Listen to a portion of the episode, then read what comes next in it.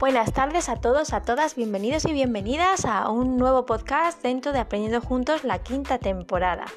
Y hoy va a ser un podcast especial, no solamente por el tema, sino por la colaboración y la colaboradora. Ella es Noemí, y ella se va a presentar, por supuesto, pero yo os puedo adelantar que como la conozco, pues os puedo decir que es una persona, una mujer eh, fuerte, innovadora, creativa, positiva, optimista, muy alegre, muy dulce y además que tiene muy clara cuál es su vocación, disfruta con su trabajo y ayudando a los demás y la he escogido a ella, que aparte es mi cuñada, porque conoce muy bien el tema que vamos a tratar. Y es un tema que a lo mejor cuando os diga la palabra decís todos, ah, sí, claro. Pero en realidad hay muchas veces que conocemos superficialmente un concepto, un tema, pero que nos hable una persona que sabe bastante y mucho de, lo que significa esa palabra, pues impacta mucho más y digamos como que atendemos con más atención plena, que es de lo que se trata. Vamos a aprender muchísimo y creo que como tema casi final de esta temporada, de este entorno de otoño y de reflexión, es muy importante. El tema es la mediación. Y sin más dilaciones, gracias por estar y os dejo con Noemí, con nuestras palabras mágicas. Respira, hondo. Abre tu mente, tu corazón para situarte en el aquí y en el ahora. Activa tu escucha activa y empezamos.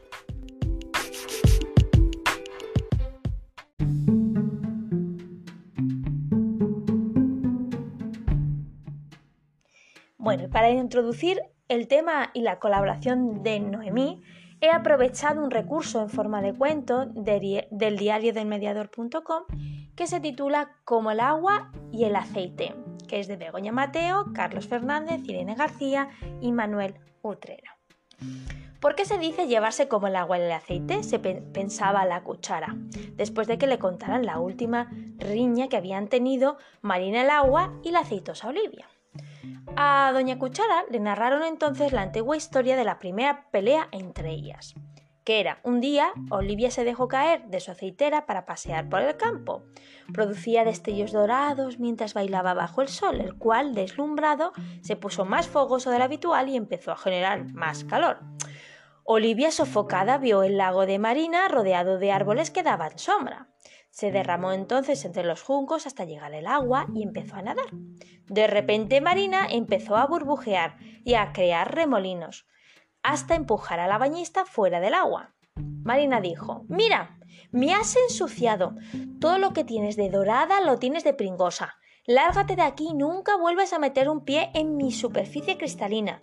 No eres bien recibida. Cuando anocheció, el viento helado salió a correr un poco, haciendo que hasta las ramas de los árboles tiritasen de frío.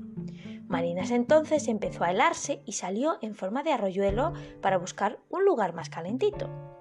Los juncos le dijeron que Olivia, en su aceitera, se mantenía cálida con unos rayos que le había regalado esa tarde el sol. Marina, al ver a Olivia sobre aquellos rayos de sol, decidió sentarse junto a ella. Olivia, roja de ira, subió mucho la temperatura y empezó a crear pequeñas explosiones que hicieron que Marina se convirtiera en vapor. Olivia dijo entonces, no me toques con ese cuerpo tan frío, ¿eh? Vete a tu lago y a ver si con suerte te congelas esta noche y nos dejas a todos en paz. Desde entonces, nada, no han podido congeniar. Entonces doña Cuchara entendió por qué, cuando vertemos agua y aceite en un vaso, no se mezclan. Doña Cuchara, por su condición de cubierto para sopas, estaba acostumbrada a ese asunto de altas temperaturas y la habían elegido muchas veces como mediadora en aquella cocina, ya que el tenedor y el cuchillo pues no podían, porque o bien pinchaban mucho o directamente cortaban las relaciones. Ella había ayudado a resolver, por ejemplo, cuando la pimienta hizo estornudar a la sal y ahora no paran de condimentar juntas, o donde o cuando el amargo café y el azúcar no podían ni cruzarse mirada y acabaron llevándose bien y quedando todas las mañanas para desayunar. Creando una atmósfera agradable en su cocina, la recibió con una amplia sonrisa.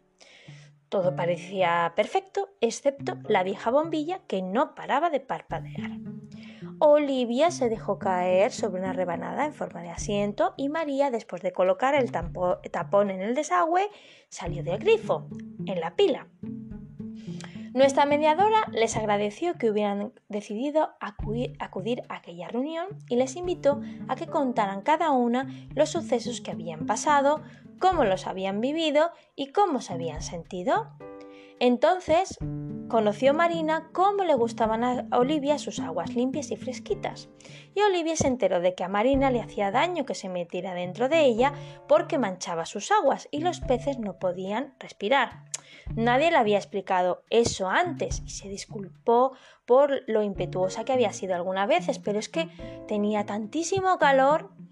Olivia supo entonces que Marina admiraba sus reflejos dorados y su suavidad, y que a veces sus aguas se enfriaban tanto que buscaban calentarse. Nunca había imaginado que Marina pudiera necesitar la ayuda de nadie, solo pensaba que quería robarle su calor. Y así pasaron la tarde, tarde charlando y charlando y escuchándose unos a otros. A veces Marina y Olivia se enzarzaban echándose en cara la una a la otra cosas del pasado, pero doña Cuchara, con su voz pausada, lograba calmarlas y ambas reconocían la importancia de respetarse. Les invitó entonces a que buscaran juntas cómo les gustaría relacionarse. Mientras tanto, la vieja bombilla, que no paró de parpadear, ¡puf! se apagó. Entonces la lámpara ya no funciona. ¡Oh, qué lata! ¿Y si probamos a hacer una? propuso Olivia. ¿Tú crees que vamos a poder? Nunca hemos conseguido hacer nada juntas.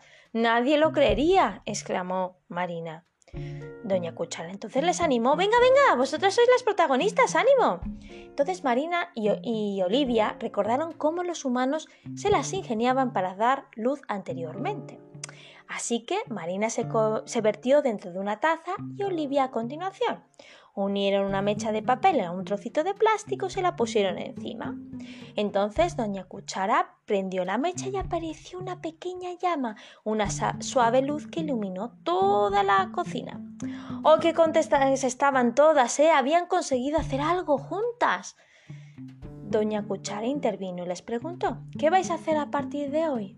Y ellas decidieron que a pesar de sus diferencias se tratarían con respeto y siempre recordarían que habían producido juntas una bonita y cálida luz. Así que cuando veáis que algunas personas no se llevan bien, que parece que son incompatibles, acordaros de la historia de Marina y Olivia y de cómo aprendieron a relacionarse. Y colorín colorado, en este cuento se ha mediado.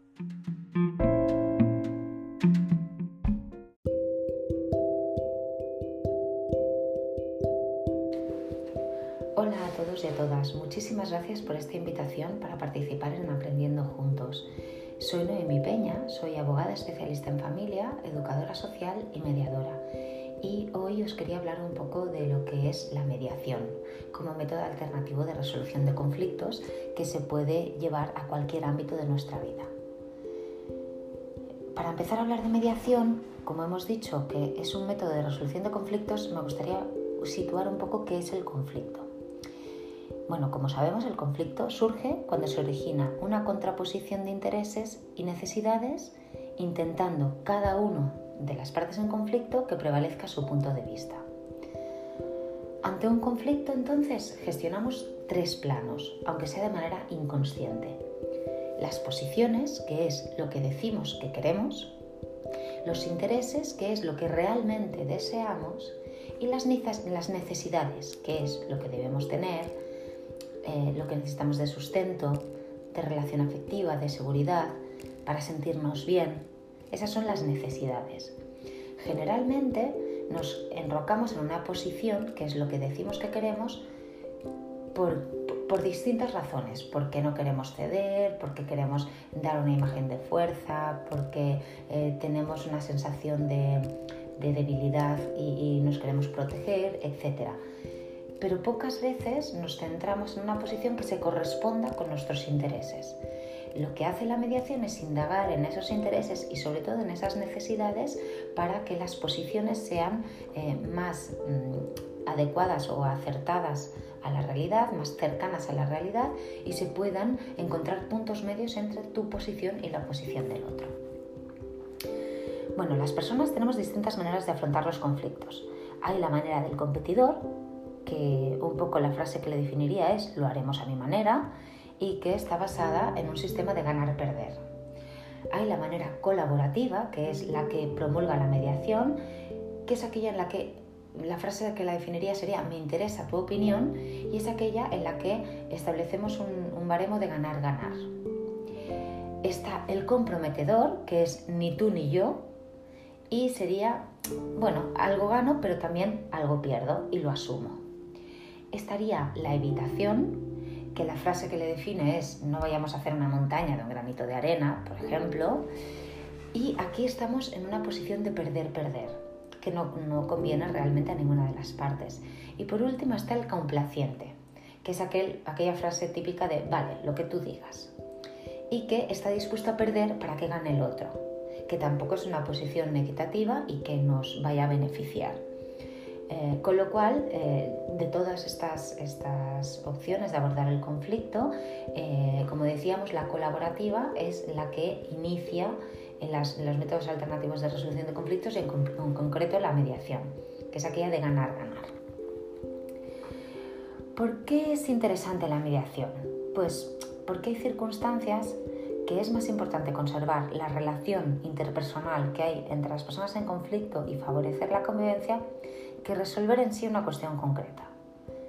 También porque hay ocasiones que sentirnos protagonistas de las decisiones que nos afectan es de vital importancia y a veces nos sentimos arrastrados, pero no protagonistas.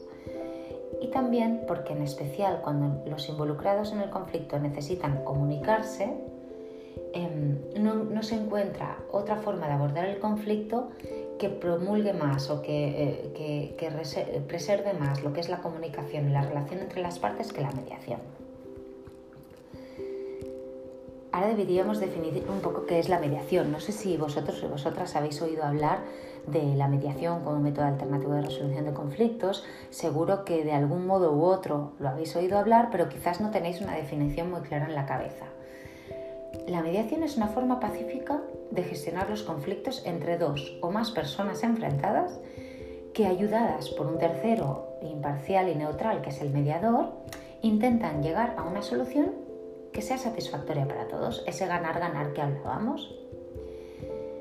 Porque la, la, mediación nos ofrece la mejor manera de ocuparnos de los conflictos, ya que es más eficaz, es más satisfactoria para todos y es menos costosa en tiempo, en esfuerzo, en dinero cuando estamos hablando de un procedimiento judicial, por ejemplo, etc.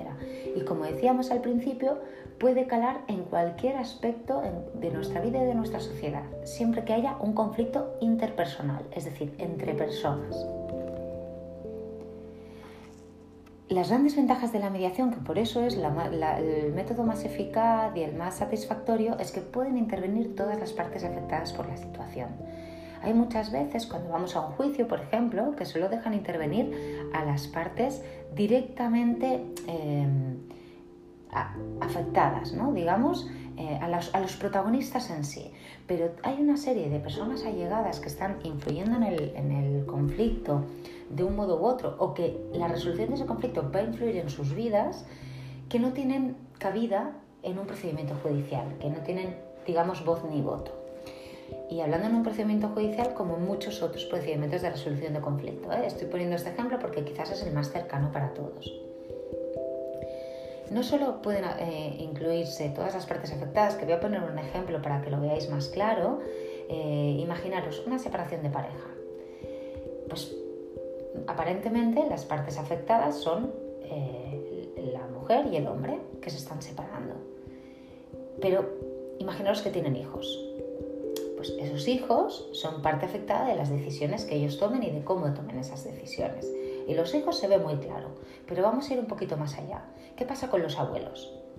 A lo mejor esos abuelos se ven afectados en la relación de ellos con sus nietos en base a lo que los padres, o sea, el hombre y la mujer en conflicto, em, decidan en su separación. Igual que los abuelos los tíos, los primos, o sea, hay una serie de personas que se ven afectadas o que afectan la resolución del conflicto indirectamente y que en otros procedimientos de resolución de conflictos no tienen cabida, pero en la mediación sí. Además, en la mediación se exploran todas las posibles opciones. no nos quedamos con lo que dice la ley A, B o C o lo que entre lo que tú dices y lo que yo digo. No. Se pueden explorar distintas soluciones eh, de una manera mucho más creativa en la que se combinen varias necesidades y varios intereses para llegar a la resolución más satisfactoria para todos, que es el objetivo. Todo esto hace que las soluciones sean más duraderas en el tiempo.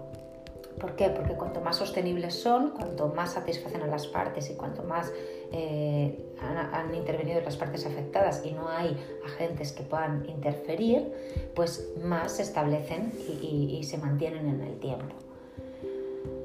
Además, la gran ventaja, como decíamos al principio, es que las relaciones interpersonales se mantienen y se ven reforzadas, porque se trabaja mucho la comunicación, porque se trabaja mucho la empatía, el ponerse en el lugar del otro, y eso genera una sensación de, comprensión por parte del otro muy importante para que esa relación eh, pues, salga reforzada.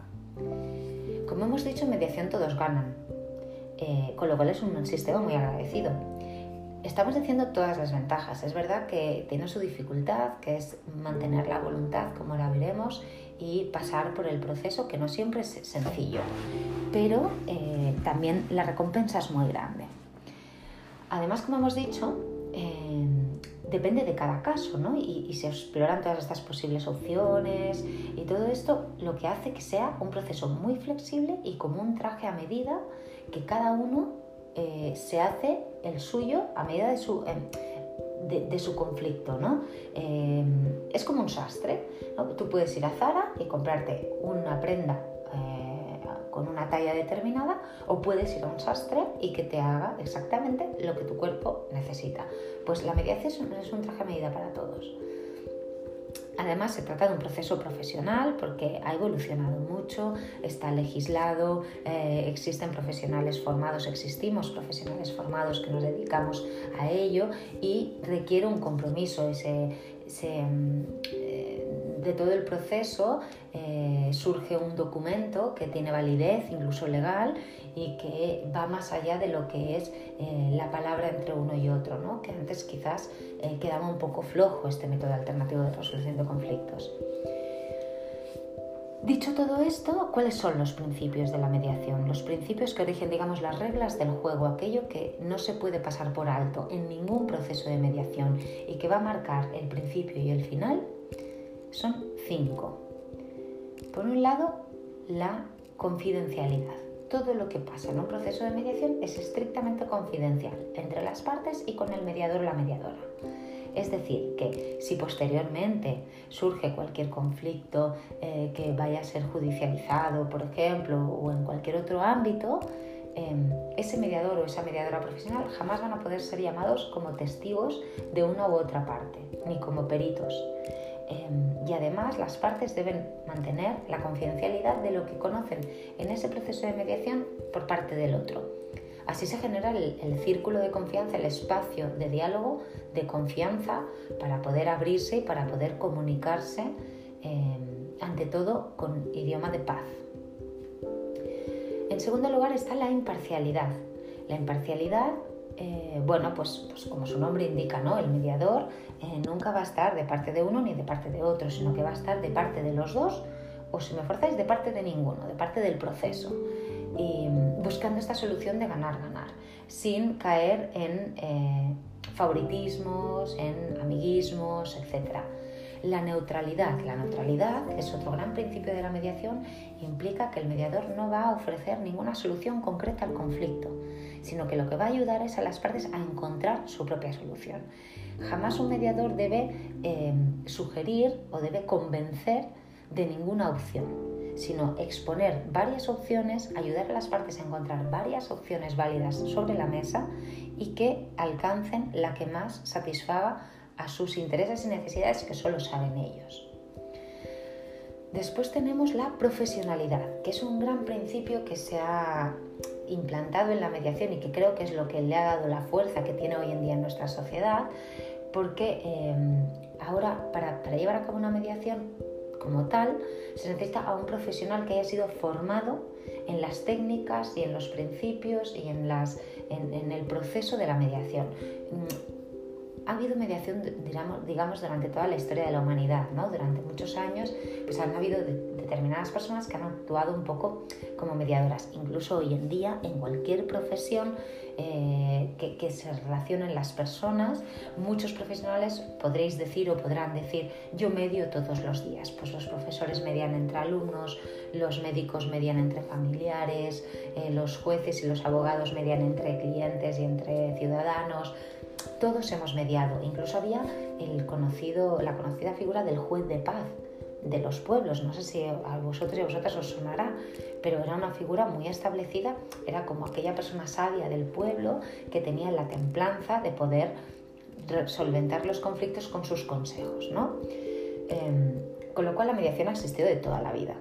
¿Por qué se ha profesionalizado? Porque realmente se le ha visto el potencial y porque estructurando un sistema unos principios y unos profesionales se pueden llegar a dar soluciones eh, que tengan validez jurídica. Y eso las, las sostiene en el tiempo, las mantiene y está generando mucho beneficio a nivel social. Entonces, esa profesionalidad también es un principio de la mediación. Y el último principio de la mediación, el más importante, y quizás algunos lo consideran su talón de Aquiles, es la voluntariedad. Nadie debe someterse a una eh, mediación de manera obligatoria debe ser un proceso voluntario, que las partes mantienen siempre y cuando mantengan esa voluntad. Cuando una de las partes no quiere mantener la mediación, debe renunciar a ella y acceder a otras vías. Eso, para muchos, como digo, es el talón de Aquiles porque parece que deja en entredicho la sostenibilidad del proceso, ¿no? En cualquier momento uno de los dos lo puede romper. Pero también es un fuerte lazo que les une, porque la voluntariedad que muestra el otro hace que la de uno mismo crezca y se van reforzando el uno al otro. Y eso es lo que genera esos grandes beneficios en las relaciones interpersonales, que ves la voluntad del otro, el esfuerzo del otro y tienes como esa intención de complementar ese esfuerzo con el tuyo propio. Sí que es cierto que al inicio eh, de la mediación, digamos, en el momento en el que se plantea el proceso, eh, surge esta duda, ¿no? ¿Y si uno quiere y el otro no? Como no se le puede obligar y no puede probar, no sabe lo beneficioso que es. ¿Y si le suena a chino y no quiere saber nada? Bueno, pues es cierto, es algo que pasa, no, no vamos a negarlo. Hay personas que se niegan por desconocimiento. También es verdad que hay muchas técnicas que conocen profesionales, que conocemos los profesionales, para invitar a la otra persona, para hacerle entender en qué consiste, para explicarle de entrada em, en, una primera sesión a qué se va a enfrentar, en qué consiste este proceso, que lo entienda bien y eso muchas veces rompe ese miedo a lo desconocido y esa e, ese vértigo, digamos, a renunciar a lo conocido, que quizás es un abogado y un juzgado, y eh, poder acoger la idea de un procedimiento más novedoso como es la mediación. Hemos hablado de mucha teoría, pero como os decía, al final son cosas de sentido común y son cosas de la práctica de nuestro día a día. Lo que hablábamos antes de que los profesionales muchas veces eh, pues ayudan y, y median en sus, en sus desarrollos profesionales sin sin llamarlo estrictamente mediación, sin que sea una intervención profesional. Pero muchos de ellos, muchos de vosotros lo hacéis. Ya digo, muchísimos maestros, entre padres, entre eh, ambas, entre mm, alumnos, eh, muchísimos médicos, muchísimos psicólogos, eh, casi todas las profesiones que tienen que ver con las personas acaban haciendo de algún modo mediación. Que no es mediación en sí, lo vamos a llamar intervenciones facilitadoras. Son intervenciones que dentro de otro ámbito, dentro de otro objetivo profesional, facilitan que los conflictos no se enquisten, que no crezcan y en algunos casos hasta que se solventen. Y eso lo vamos a distinguir de lo que es la mediación formal. ¿En qué consiste una mediación formal? Pues una mediación formal, para que nos hagamos una idea, vamos a imaginarnos un proceso.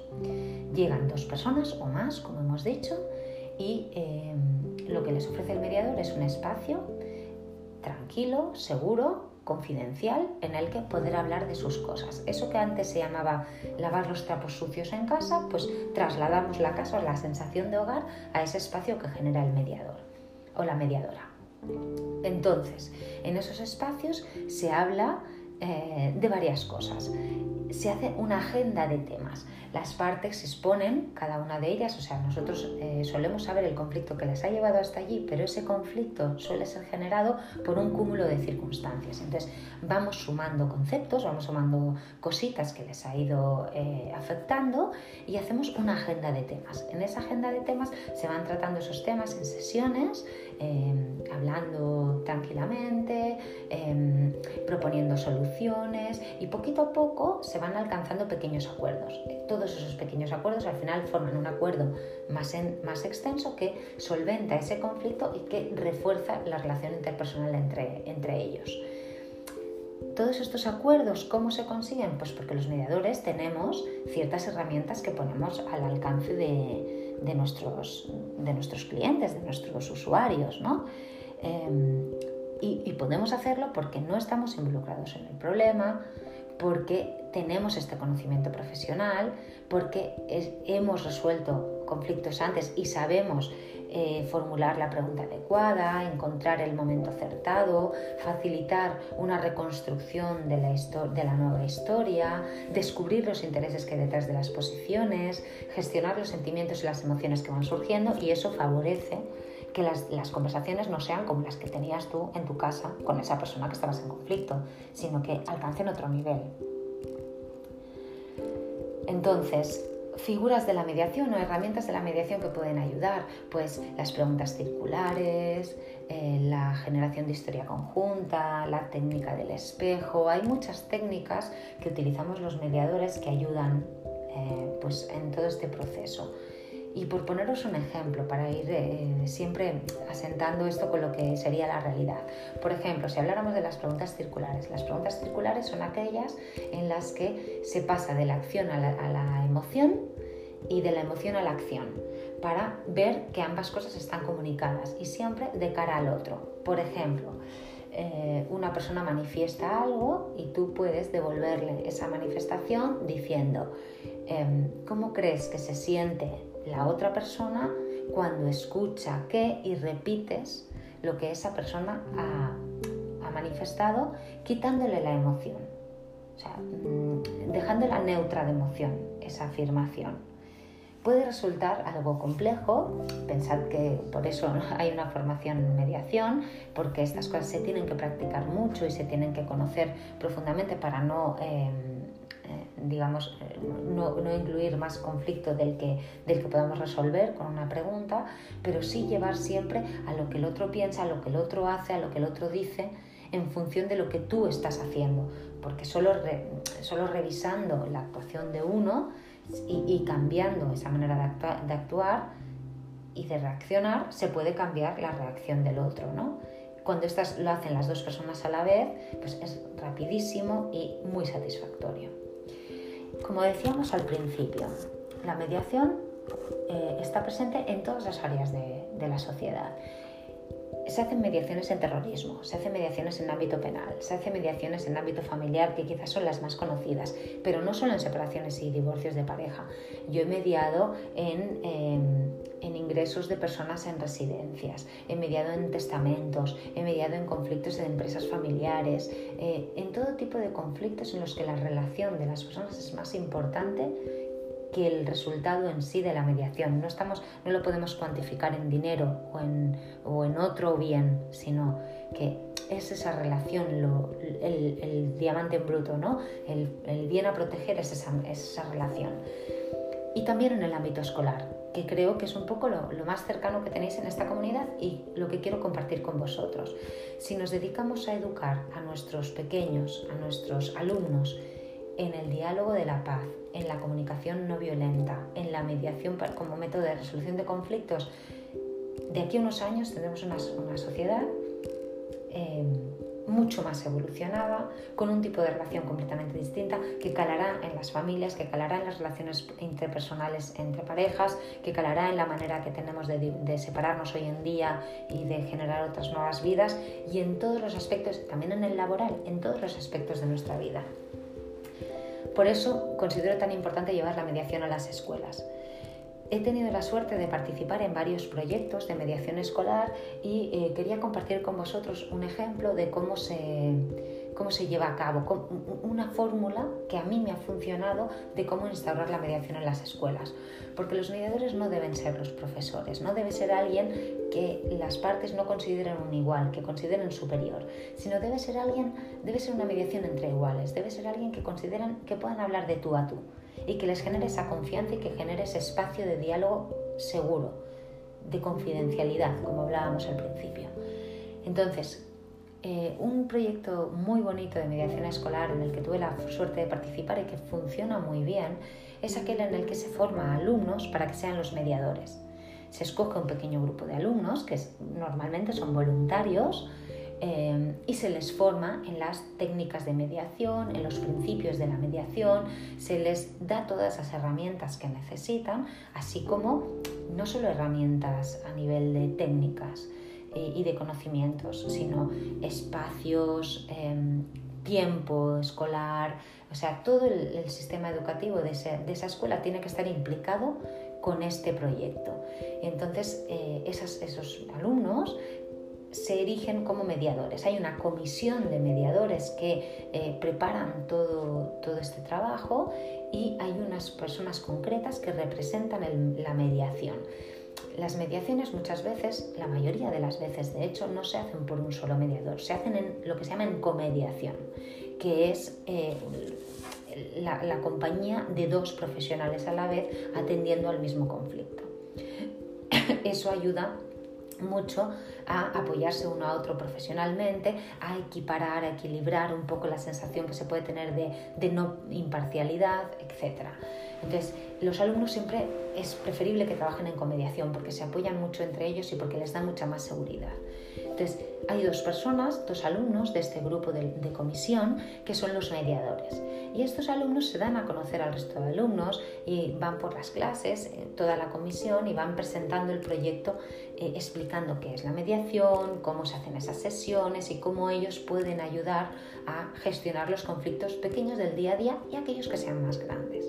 De manera que cuando unos alumnos están eh, pues en el patio, tienen un conflicto con un profesor, han tenido un conflicto en casa, eh, tienen un problema con una asignatura, lo que sea, saben que pueden recurrir a estas personas, a estos mediadores que están capacitados y que están reconocidos por la comunidad educativa para plantearles este, este conflicto y para que les ayuden estableciendo las sesiones del proceso de mediación, de principio a fin no se tiene que ser muy formalista en el tipo de documento, el tipo de solución al que se llega. Es más bien el involucrarse con el proceso, el participar voluntariamente, el que los alumnos encuentren ese espacio, en, darles ese tiempo, en darle importancia a esto de sentarse y hablar por encima, a lo mejor, del rendimiento académico de esa sesión y eso va generando, eso va calando. El primer conflicto que se resuelve siempre es el más complejo de que llegue, porque tienen miedo de que se enteren los profesores, de que sí, de que no, de que tal. Los mediadores están tensos, no saben si lo están haciendo bien, si mal. Y va calando hasta que se resuelve uno, otro y otro y entra en el, imaginario de todos y entra en la inercia. Y ya te peleas en el patio y jamás vas a buscar al profesor a decirle me quito el balón. Vas a buscar un mediador y le dices nos hemos peleado y además la culpa es compartida. Los beneficios son infinitos. El trabajo es precioso y os animo a todos y a todas a que planteéis en vuestras escuelas la posibilidad de que un equipo de mediadores profesionales o propios profesores que se hayan formado en ello puedan arrancar estos, estos proyectos en, las escuelas, en vuestras clases, con vuestros alumnos. Y veréis eh, cómo cambian todo el tipo de dinámicas, incluso eh, la presencia en clase, la atención a las asignaturas, se entra en otra línea de pensamiento, se entra en una empatía tan distinta con los compañeros que hay cosas que ya no tienen cabida y que antes distorsionaban eh, el avance del grupo, por ejemplo. Espero que os haya gustado esta presentación. Creo que me estoy pasando del tiempo, no tengo tiempo de más. Me encantaría seguir hablando del tema. Em, por favor, eh, espero que os llegue mi contacto. Eh, escribidme para todo lo que queráis. Mi, correo y mi página web es el efecto mariposa, noemí y estaré encantada de compartir con vosotros mi experiencia, de poder aconsejar en aquello que esté en mi mano y en conocer cómo os van estas nuevas experiencias que os propongo que tengáis. Em, nada, un placer y hasta otra, dentro de muy poquito espero. Un abrazo muy grande. Chao.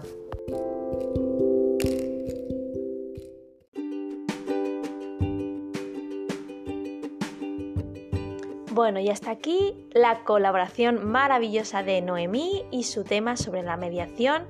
Darle muchísimas gracias de corazón, un besazo y un abrazo porque la verdad que a mí me ha encantado su explicación, sus ejemplos y el tema que nos ha propuesto es preciosísimo. Ojalá encontremos la necesidad de mm, introducir la mediación y sus técnicas eh, dentro de nuestros hogares, de nuestro trabajo y también dentro de la educación de nuestros niños. Porque si nuestros niños median y saben mediar y vivenciar esa experiencia, estoy segura de que la sociedad mejorará enormemente. Así que muchísimas gracias Noemí, esperando estamos tu colaboración en las siguientes temporadas de Aprendiendo Juntos y os mando un besazo enorme y gracias a todos y a todas por seguir con nosotros aquí en Aprendiendo Juntos en nuestro ratito. Volvemos el jueves con el último episodio de esta quinta temporada. Gracias y buenas tardes.